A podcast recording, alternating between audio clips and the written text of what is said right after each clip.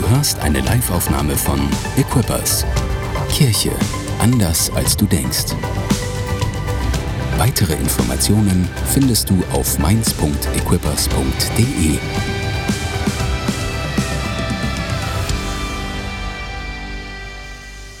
Amen. Ihr dürft gerne Platz nehmen, ob hier, ob in einem unserer Streams, ob zu Hause. Setz dich hin, aber mach's dir nicht zu gemütlich, denn ich glaube, Gott möchte heute dich herausfordern, dich ermutigen, dir etwas geben, dir etwas hineinlegen in dein Leben, was dir hilft, nicht nur im Feuer zu überleben, sondern aus dem Feuer erneut herauszutreten und es größer zu machen und zu erkennen, was für ein Feuer Gott dir gegeben hat. Eins, das nämlich sich multiplizieren kann. Eins, das nicht gefährlich ist, ein bisschen gefährlich schon, aber was Leben hervorbringt statt verbrannter Asche. Ich glaube, das ist das, was Gott heute tun möchte. Fantastisch. Habt ihr Bock? Ähm, wir starten hinein. Erstmal einen Applaus für die Band. Vielen Dank. Ihr habt euch sehr gedient. Ähm, und wir starten rein in die Predigt. Mein Name ist Paul. Ähm, ich bin 43 Jahre alt seit dieser Woche. Ja. Ähm, ich weiß nicht, ob man irgendwann aufhören sollte, das zu sagen, aber vielleicht ermutigt es ja den einen oder anderen. Ähm, und äh, bin mit Sabine verheiratet. Wir haben äh, drei wunderbare Kids. Ähm, in einer der Pastoren bei uns im Team der Church ähm, und mein Leben ist auch sonst relativ voll, aber da will ich gar nicht so drüber sprechen. Ich will euch schöne Grüße ausrichten ähm, von äh, Pastor Tore und Gabi. Sie sind in Frankreich. Ihr könnt alle mal Bonjour sagen. Bonjour. Ähm, ich weiß nicht, ob Sie zuschauen. Hey, äh, und wenn du sie das nächste Mal triffst oder wenn du ihnen was Gutes tun willst, dann mach das doch gerne. Hey, wir gehen durch eine ganz besondere Zeit jetzt die letzten anderthalb Jahre fast schon. Ja, aber ein gutes Jahr bestimmt.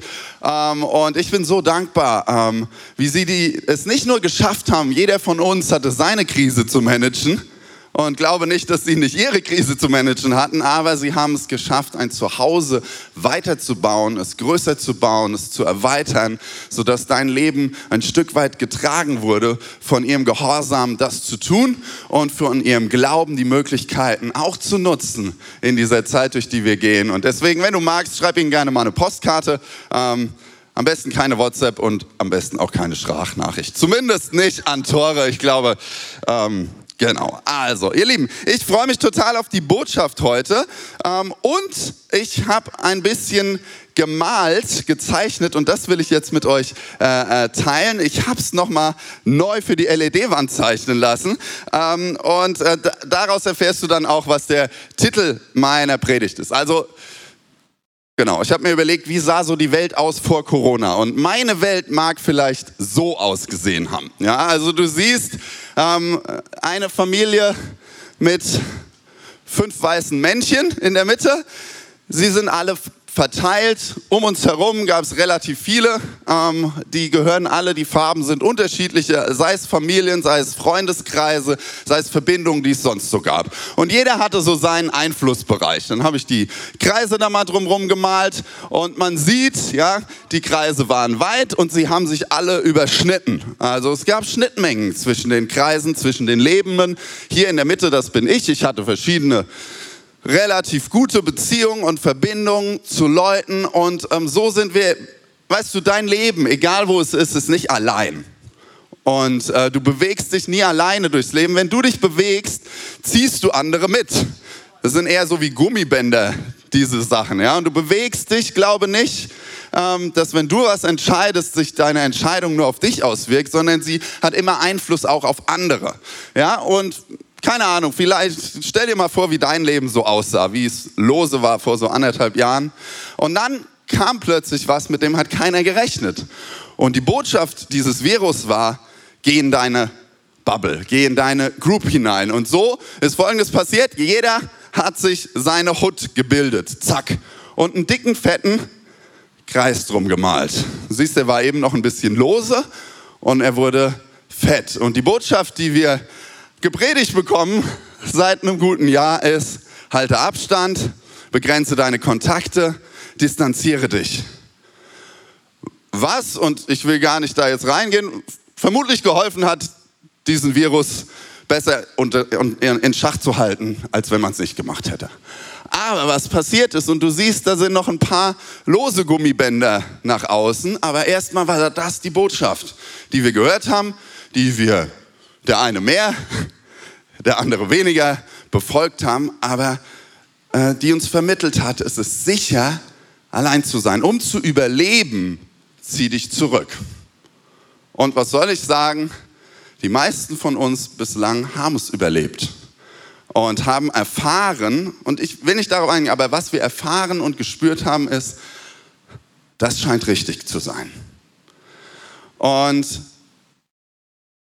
ich will heute ein Stück weit darüber reden, dass ich glaube, dass es nicht gut ist, auf Dauer so zu leben.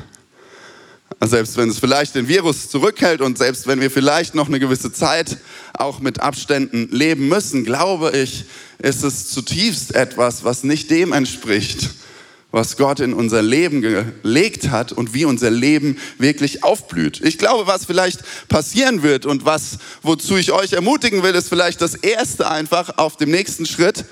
Ähm, erstmal ein bisschen, ist gar nicht so viel passiert, ein bisschen zusammenzurücken und dann einen, den Kreis von innen nach außen wieder aufzudrücken. Seht ihr, jetzt kommen bestimmt die Kreise auch. Genau, sodass dein Kreis wieder anfängt, andere mit zu enthalten. Vermutlich werden wir eine gewisse Zeit lang noch relativ geordnet erstmal durch die Welt laufen und bis sich das wieder entzerrt, wird noch einen Moment dauern. Aber, und deswegen habe ich die Botschaft heute Morgen genannt, erweitere deinen Kreis weil ich glaube, es ist eine ganz bewusste Entscheidung, die wir treffen müssen, gerade wenn du gut durchgekommen bist. Manche haben gemerkt, in ihrem Kreis geht es ihnen gar nicht so schlecht. Manche haben gemerkt, ich komme ganz gut klar. Manche haben gemerkt, mir gehen die anderen gar nicht so auf den Keks wie vorher. Während manche von uns auch wirklich gemerkt haben, dass es einsam sein kann in diesem Kreis, dass ich alleine bin, dass es kalt ist. Und ähm, ich will dir aber sagen, es braucht eine Entscheidung und es braucht eine Ermutigung und es braucht eine Kraft zu sagen, ich will diesen Kreis neu weiten.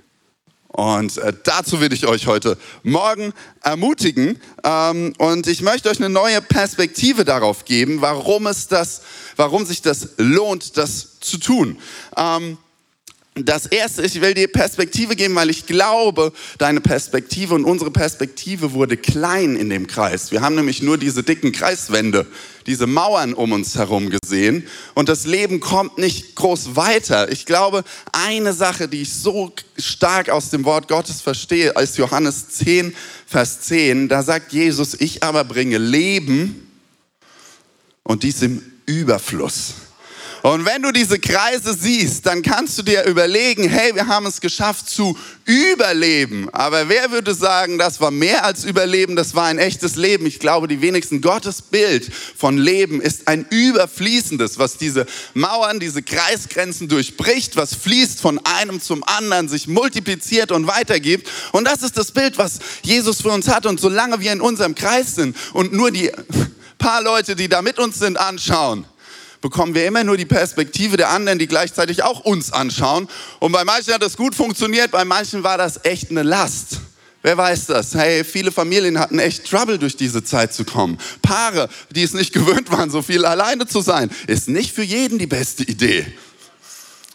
Ähm, und du brauchst eine neue Perspektive. Und Gott gibt, schenkt immer neue Perspektiven, wenn wir aus etwas heraustreten. Dann sehen wir etwas Neues. Weißt du, dass wir heute hier sitzen in Mainz, ist, ist die Konsequenz davon, dass Paulus, der Apostel Paulus, sich nicht damit zufrieden gegeben hat, in seiner Sphäre zu bleiben. Er hat, er hat drei Missionsreisen gemacht. Die erste hat sich noch so über Kleinasien, heute würden wir sagen die Türkei, erstreckt. Die mittlere Türkei in der zweiten Reise ging er bis zur Küste an den Rand seines Kreises und Gott sagt, geh nach Europa.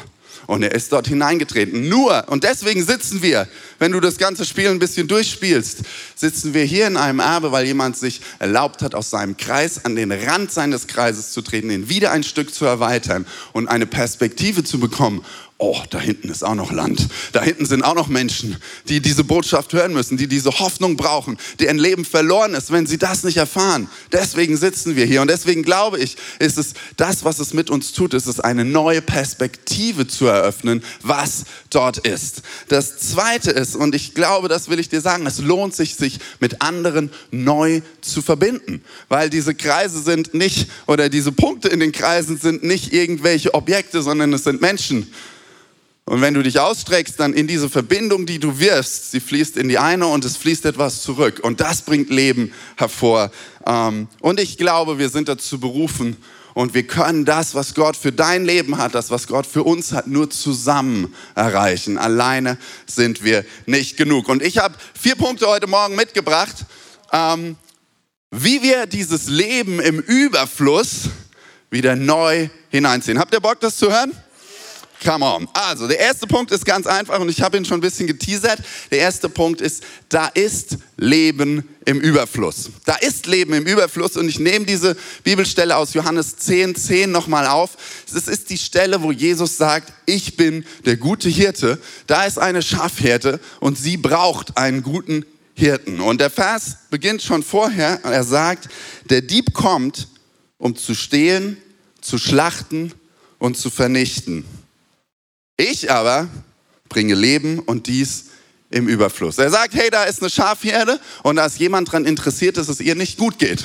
Äh, sogar mehr als dass es ihr nicht gut geht, sondern das Leben zu rauben, zu zerstören, klein zu machen. Und er sagt, ich trete dem entgegen hey, wie gut ist es? Und ich glaube, wir haben das erlebt. Und ich glaube, die meisten von uns haben das erlebt, was wir eben ausgesungen haben. Jesus ist in diesem Kreis gewesen. Er war es in diesem Jahr. Er hat dich getragen, er hat dich versorgt, er hat manchen Angriff abgewehrt. Manche sind vielleicht durchgekommen bei dir und haben dich getroffen, aber er war da aber er hat dein Überleben gesichert. Aber jetzt will er sich darum kümmern, dass wir neu in ein überfließendes Leben hineintreten. Und Gott übertreibt es doch einfach. Wisst ihr, ich war die Woche unterwegs. Ich habe mir, wenn ich im Homeoffice in meinem kleinen Kellerkreis sitze, angewöhnt, zumindest morgens an den meisten Tagen einmal rauszugehen. Und ich gehe so einen Weg lang von unserem Baugebiet, ja, eine ganz hässliche, vertrocknete Wiese war das. Und ich gehe da vorbei, ich glaube, ich habe sogar telefoniert dabei und bleib stehen und denke, Alter, das, das gibt's doch nicht. Da war eine Wiese und das ist nur ein Ausschnitt. Und da waren lauter solche Kornblumen und Mohnblumen. Keine Ahnung, das war riesig. Und es war eigentlich für gar nichts gut. Vermutlich hat mir einer gesagt, für die Bienen. Ja, weil da gibt es solche Bienen, Bienen, äh, Pflanz, was, Saat, Bomben oder so heißen die. Und die kannst da rein und dann entsteht das. Aber ich habe gedacht, ey, das ist absolut unnötig. Also es hätte ja auch nicht so schön sein müssen. Ich hätte ja den Bienen auch irgendwas anderes hinstellen können. Um Gott, das ist überfließendes Leben und das ist nur ein Ausschnitt. Du kannst in die Natur schauen, du wirst überall Spots finden, wo du denkst, das war jetzt unnötig, Gott. Muss er jetzt nicht so voll reinhauen hier. Hätten ja auch vielleicht 30, 30 graue Blumen oder nur weißes getan. Ja, sehen die Bienen, sehen doch die Farben sowieso nicht so wie wir. Ähm, und ich glaube, das ist das, was Gott tun will. Das ist überfließendes Leben. Er sagt einfach, Bam! Die ganze Wiese voll, rot, grün, blau, zack. Gott will diese Farbe, diesen Überfluss zu neu in dich hineinbringen. Glaub nicht, dass es so bleiben muss, wie es war. Glaub nicht, dass Überleben dein ganzes Leben ist. Er hat Leben im Überfluss. Er haut einfach raus. Und wir müssen ihm die Erlaubnis geben, weil er, wir, unsere Herzen sind der Saatboden für ihn. Wir müssen ihm erlauben, die Saatbombe zu droppen und dein Leben aufblühen zu lassen. Da ist Leben im Überfluss und ich will dich ermutigen, das neu zu glauben, das neu anzunehmen, neu hineinzutreten in das, was er für dich hat. Gott sagt im Psalm 92, wir werden gedeihen wie Palmen und wachsen und stark werden wie Zedern. Die gepflanzten im Haus Gottes werden blühen Siehst du, wie Blühen geht? In den Vorhofen unseres Gottes. Noch im hohen Alter werden sie Frucht bringen, grün und lebendig bleiben. Gottes Bild für dich ist ein Leben im Überfluss, was Frucht bringt. Frucht bringen ist Überfluss. Weil ich habe noch keinen Baum gesehen, der seine eigenen Äpfel isst. Die sind immer für jemand anders da. Und die meisten Bäume sind auch nicht gut, die können sich nicht so gut wehren. Das ist vielleicht Teil des ganzen globalen Problems. Sei es drum. Aber sie können sich nicht wehren Sie geben ihre Frucht einfach ab. und sie freuen sich darüber. Ich gehe davon aus, dass der Apfelbaum sich freut, wenn ich seinen Apfel esse und seine Kirschen. Ja, das ist Überfluss. Frucht bringen ist Überfluss, weil die Frucht brauchst du meistens selbst gar nicht. Da ist ein Leben im Überfluss für dich und ich will beten und glauben und dich ermutigen, danach von neuem zu suchen. Ähm, und der zweite Punkt ist, und ich glaube, dass wir diese Suche nicht so gut alleine hinbekommen. Der zweite Punkt ist, wir brauchen die Ermutigung anderer. Wir brauchen die Ermutigung anderer. Diesen Überfluss zu finden, ist etwas, was du nicht alleine entdecken kannst. Du brauchst Ermutigung in diesem Kreis. Und wenn du einen engen und einen dichten Kreis gezogen hast, dann kommt auch nicht mehr so viel davon an.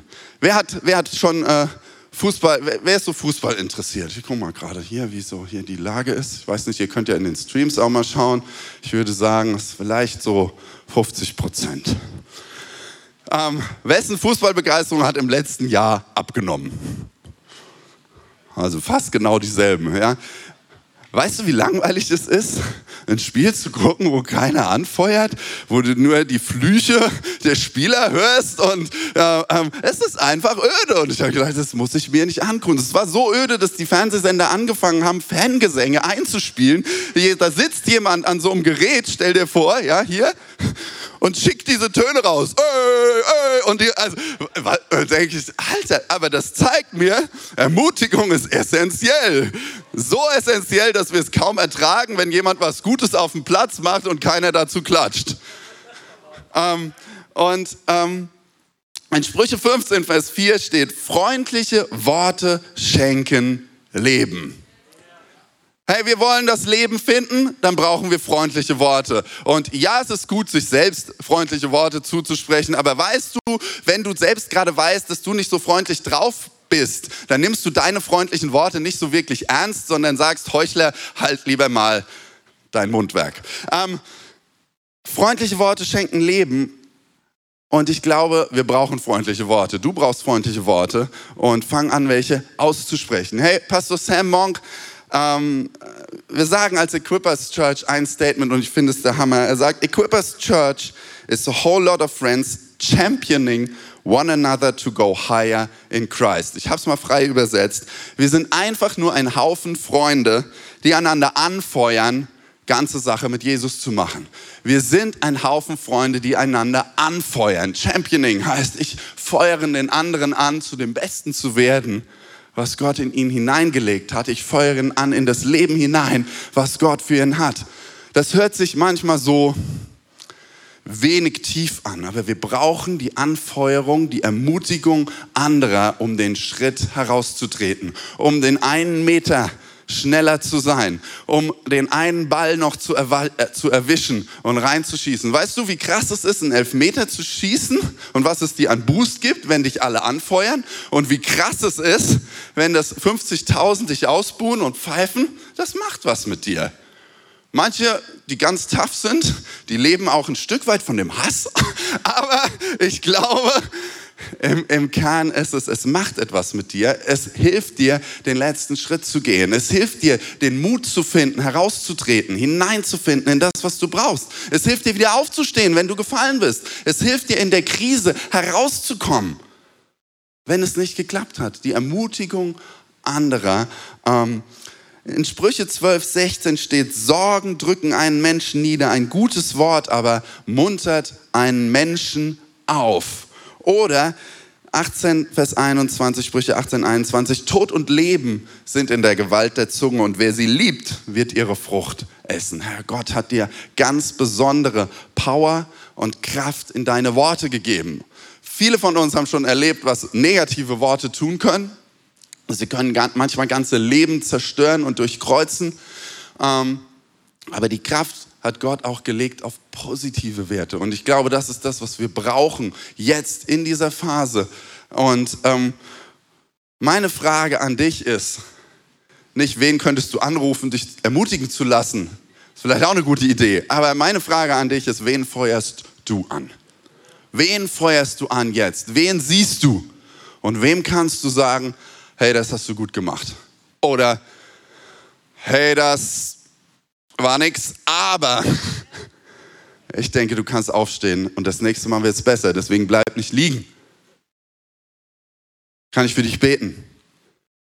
Ich glaube, Gott hat etwas anderes für dich, deswegen lohnt es sich aufzustehen. Wen feuerst du an?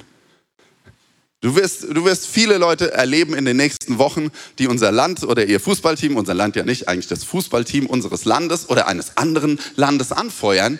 Lass dich doch mal inspirieren davon. Jedes Mal, wenn du jemand siehst mit Fahnen, am Dienstag geht's los, spielt Deutschland, siehst du ganz viele mit Deutschland fahren auf den Banken und so weiter und so fort. Und frag dich doch mal, hey, wen sollte ich anfeuern? Außer vielleicht am Dienstagabend unsere Nationalmannschaft. Aber hey, frag dich mal, lass dich inspirieren. Wen soll ich anfeuern? Wen sehe ich in meinem Umfeld? Wen sehe ich vielleicht gerade hinter meinem Kreis so durchschimmern und sagen, wow, ich habe gesehen, das war nicht schlecht. Oder wow, ich habe gesehen, der braucht Hilfe. Ich feuer ihn an.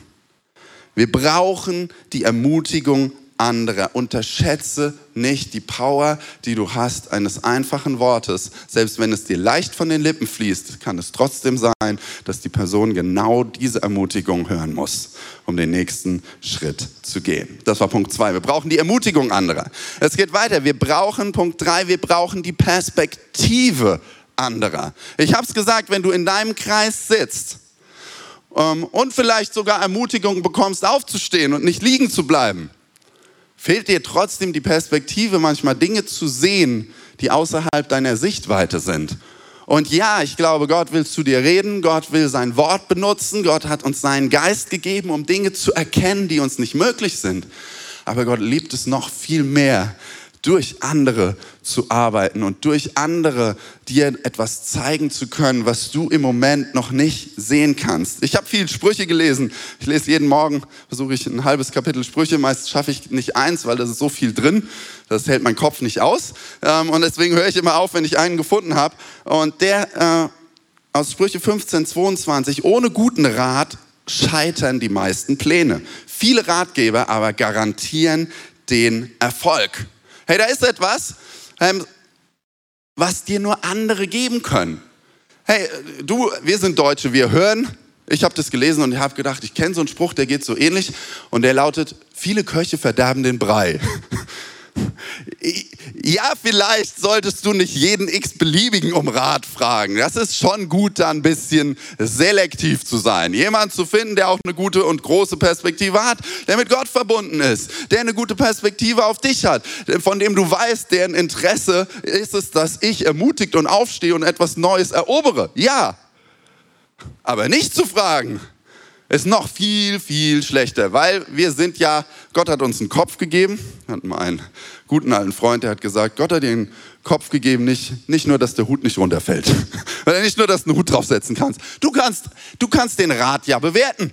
Du musst ja nicht tun, was sie alle sagen, aber erstmal gar keine Option zu holen, hilft dir gar nicht weiter. Ich glaube, wir brauchen die Perspektive anderer Leute in deinem Leben und ich will dich ermutigen, dich danach auszustrecken. Ich will dich ermutigen, weißt du, wenn du sagst, hey, ich brauche einen Rat, was sagst du? Gerade für die Stolzen unter uns, du sagst, ich weiß gar nicht genau selber, wie es gehen soll.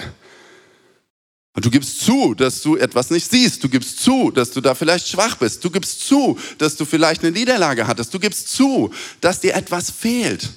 Und sagst, hey, was, was denkst du darüber? Ich muss mir sagen, gib mir einen Rat oder, keine Ahnung, coache mich, Vielleicht musst du sonst noch was dafür bezahlen. Kann aber auch nicht schlecht sein. Mhm. Leute, die viel Power und viel Einsicht haben, die nehmen sogar Geld, um dir einen Rat zu geben. Da verdienen viele Leute Geld mit. Deswegen ist ein Rat auch viel Geld wert. Strich nur. Aber ähm, ich will dir sagen, hey, nimm, überwinde den Stolz und frage andere Menschen. Ja, das mag schwieriger sein jetzt, wo du die Menschen nicht mehr einfach über den Weg läufst hey, wir hatten diese 40-Tage-Challenge, ich glaube im Oktober, und ich habe mir vorgenommen gehabt, an diesen 40 Tagen immer eine Person anzurufen. Ja, das war so, glaube ich, gut, im Oktober war es noch so ein bisschen frei, aber ähm, das war, und, und ich habe eine Liste gemacht von, glaube ich, über 100 Kontakten aus meinem Handy, die ich mal anrufen sollte, die ich sonst nie angerufen hätte. Alte, gute Freunde teilweise. Ähm, und und habe mich motiviert. Ich glaube, fast jeden zweiten Tag habe ich jemand Neues angerufen. Ich habe jetzt mal gecheckt, die Liste nochmal durch. Ich habe, glaube ich, 24 Leute habe ich angerufen. Ja. Ähm, mit denen ich wirklich sonst nichts zu tun habe. Und darf ich dir was sagen? Das Erste war, ich habe gelernt, fast jeder hat sich gefreut, dass ich angerufen habe. Kannst du sagen, ja gut, die Leute sind gute Heuchler. Ähm, aber ist egal, ich, ich habe ja gedacht, die freuen sich, also hat es mich ermutigt. Ermutigung, check.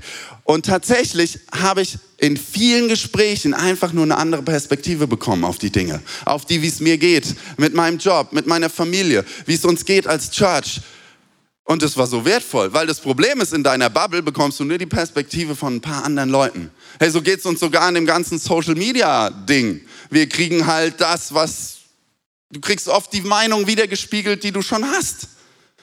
Und das, das gibt dir gar nicht die Chance, eine neue, andere, größere Perspektive zu finden, dich auseinandersetzen zu müssen, dass man die Welt eben auch ganz anders betrachten kann. Ich bin so dankbar, hey, in der Church hier, hey, wir haben alles Mögliche vertreten, die abgefahrensten Leute und mit den unterschiedlichsten Leuten durfte ich zusammenarbeiten und darf ich dienen hier in seiner Kirche. Und ähm, da sind Leute dabei, mit denen hätte ich sonst nie Kontakt gehabt. Aus allen Kulturen, aus allen sozialen Schichten, aus verschiedenen Altersgruppen. Es gibt ein Ziel, um was wir uns herum versammeln. Und ich darf dabei so viel und gute Perspektiven anderer gewinnen, die in meinem Leben so sehr weiterhelfen. Und du schmorst, du brauchst die Perspektive anderer, sonst schmorst du in deinem Sumpf und es wird nicht besser werden. Deswegen will ich dich ermutigen, lade andere ein, in dein Leben zu sprechen. Auch hier. Es geht nicht darum, als erstes ein Ratgeber zu werden, sondern ein Ratsuchender, sagt man so schön in der Seelsorge. Jemand, der Rat sucht. Jemand, der dir Rat gibt, der ungefragt ist, hat wahrscheinlich nicht so gute Karten, dass du das so ernst nimmst gerade wenn es sehr penetrant ist. Selbst wenn es noch so richtig ist. Ich glaube, hey, es liegt an dir, dich auszustrecken nach Personen, die ein größeres Bild haben und einfach dich mit ihnen zu treffen. Muss auch nicht sagen, gib mir einen Rat, sondern du kannst dir einfach einladen, was siehst du in meinem Leben? Was denkst du? Hierin bewege ich mich. Ähm, und ich will dich einfach fragen, wessen Leben bereicherst du? Wen kannst du mit einer größeren Perspektive ausstatten? Aber vor allem, wen kannst du einladen, dir eine größere Perspektive zu geben? Also, wir brauchen Ermutigung, wir brauchen eine Perspektive oder Rat. Und der vierte Punkt ist, wir brauchen die Gaben anderer. Wir brauchen die Gaben anderer.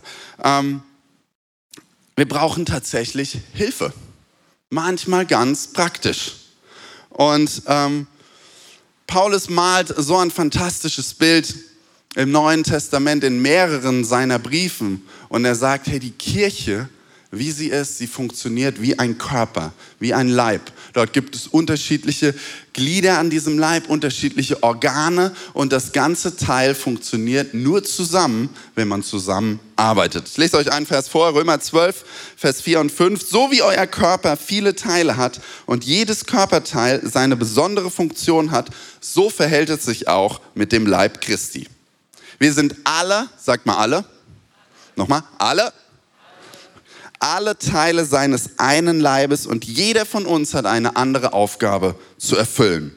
Und da wir alle in Christus ein Leib sind, gehören wir zueinander und jeder Einzelne ist auf alle anderen angewiesen. Jeder Einzelne ist auf alle anderen angewiesen. Du bist angewiesen, dass andere funktionieren und ihren Platz einnehmen. Daran kannst du manchmal gar nicht so viel tun. Manche Dinge in unserem Leben funktionieren vielleicht noch nicht. Manche Dinge in unserer Kirche funktionieren vielleicht noch nicht, weil noch niemand da ist, der diese Rolle eingenommen hat. Oder vielleicht ist sie da, die Person, aber sie hat noch nicht ihre Verbindungen ausgestreckt. Hey, im Körper sind alle durch unser Blutsystem miteinander verbunden. Es gibt ein Herz, das pumpt alles durch. Jedes Teil im Körper braucht es, mit den anderen verbunden zu sein. Es gibt mehrere Systeme, will nicht so physiologisch werden. Ähm, mehrere Systeme, die die Organe und die Teile des Körpers miteinander verbinden. Sie müssen örtlich am richtigen Platz sitzen. Sie müssen die richtigen Nachbarschaftsbeziehungen haben und sie müssen mit dem Haupt verbunden sein, was alles zusammen steuert. Hey, ich will dir sagen, wir haben eine große Aufgabe und das ist ja, dass unser Leben soll überfließen und soll das Leben weitergeben, was Gott in uns hineingelegt hat. Und er hat es nicht irgendwie in irgendeine Organisation dieser Welt gelegt. Er hat gesagt, das ist die Kirche, die ich bauen will. Und sie funktioniert wie ein Leib und sie braucht jedes einzelne Körperglied. Sie braucht es, dass diese Glieder zusammenkommen. Hey, weißt du, ich habe recherchiert, wenn du eine Organtransplantation machst, ist mir heute Morgen eingefallen, ich muss mal recherchieren, wie lange ein Organ alleine überleben kann.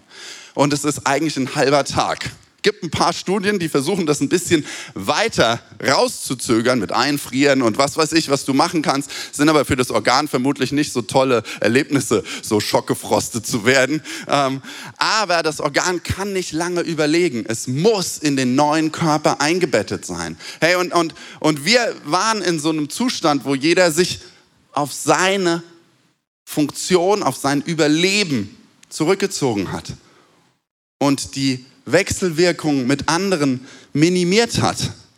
Und ich glaube, dass Gott sagt, hey, ich möchte, dass mein Leib wieder neu erweckt wird, dass neu das Leben anfängt zu pulsieren, dass es überfließend wird. Aber es braucht deine und meine Entscheidung, sich zu trauen, sich neu auszustrecken, zu überlegen, hey, was hat Gott mir gegeben? Was ist eigentlich der Platz von mir in diesem Leib? Sich einbauen zu lassen und dann zu überlegen, hey, wem kann ich anderen dienen? Wie kann ich das weitergeben, was Gott mir gegeben hat? Nur dann, wenn jeder seine Aufgabe erfüllt, wenn wir zueinander gehören, wenn wir wissen und bejahen, wir sind aufeinander angewiesen, dann kann neu diese Maschine des Lebens, weißt du, die Kirche ist wie, ein, wie eine Organisation, die darauf ausgelegt ist. Sie ist eine der wenigen Organisationen, in der es nicht um sich selbst geht, sondern um die, die noch nicht dazugehören. Und das ist dieses übersprudelnde, überfließende Leben, was für jeden Einzelnen hier gilt. Dein Leben soll anfangen, überzukochen, überzufließen. sodass die ganze Kirche zu einem Ort wird, der überfließt an Leben, dass die, die am Rand stehen, denken, wow, das ist ja abgefahren. Was ist da los an diesem Ort? Warum sind die gut drauf? Warum ist es nur Fake oder steckt da etwas dahinter? Und sie kommen dazu und sie merken, wow, da ist jemand und es ist kein abstraktes, kein Mantra, was sie sprechen zusammen, was leben, sondern da ist jemand, der dahinter steckt, der sich mit dem Leben in der Tiefe auskennt, der Leben verbinden kann, wo es fast zerstört wurde, der Leben heilen kann, der es wiederherstellen kann, der Perspektive gehen kann, der Leben neu ausrichten kann. Ich schaue mir das an, diesen Ort. Und ich sehe, wow, ich habe noch nie Menschen gesehen, die sehen so unterschiedlich aus. Die sind so verschieden, so, ich krieg das nicht zusammen. Wer verbindet das? Wer macht das, dass das funktioniert? Und das ist das Leben, das Jesus als Haupt dirigiert, hineinbringt, was pulsiert, dieses Leben. Ein Herz, was uns verbindet und die einzelnen Organe, die einzelnen Glieder befähigt, das zu tun, was nur sie tu tun können und den Körper immer wieder zu erweitern.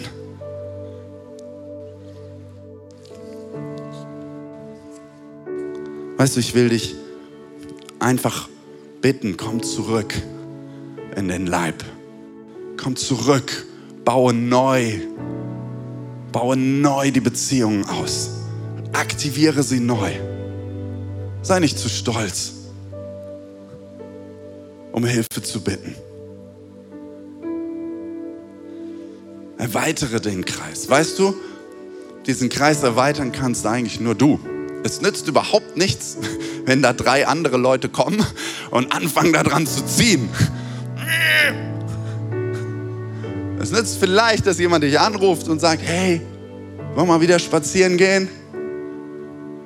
Wollen wir uns auf die Terrasse setzen und das Fußballspiel gucken nächste Woche und danach noch ein bisschen erzählen. Und das Herz desjenigen zu erreichen, damit du selbst gehen kannst, selbst den Kreis weit machen kannst, weil es ist deine Entscheidung. Das ist Gottes Sicht. Er zahlt niemals an uns von außen und reißt irgendwas ein, sondern er gibt Leben. Er injiziert Leben in dich hinein, was zu viel ist für deinen kleinen Kreis. Und das drückt diesen Kreis weit und es sucht sich Kanäle von einem zum anderen.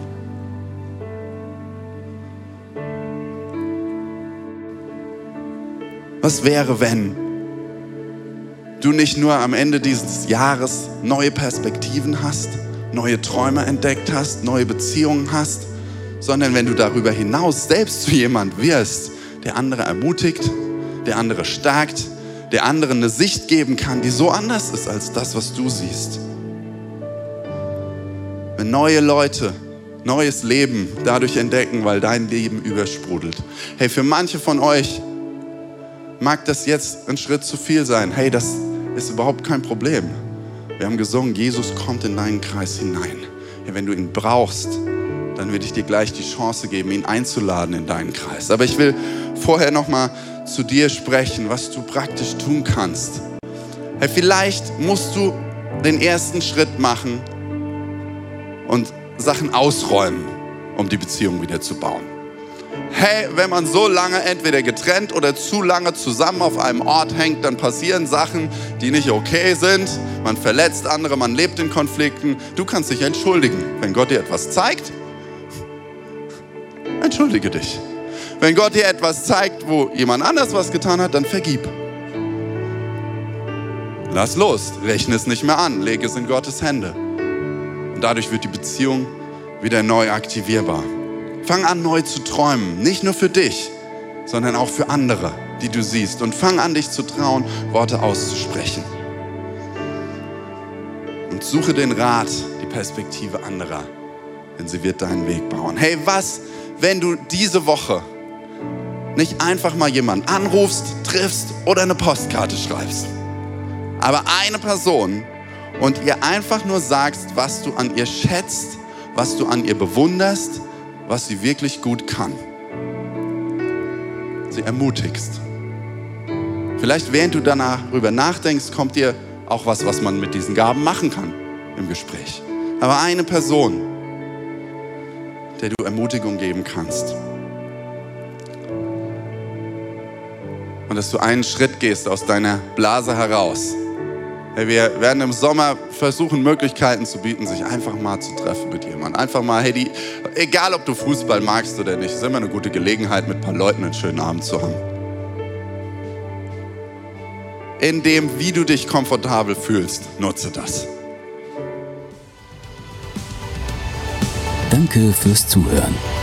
Weitere Informationen findest du auf mainz.equippers.de.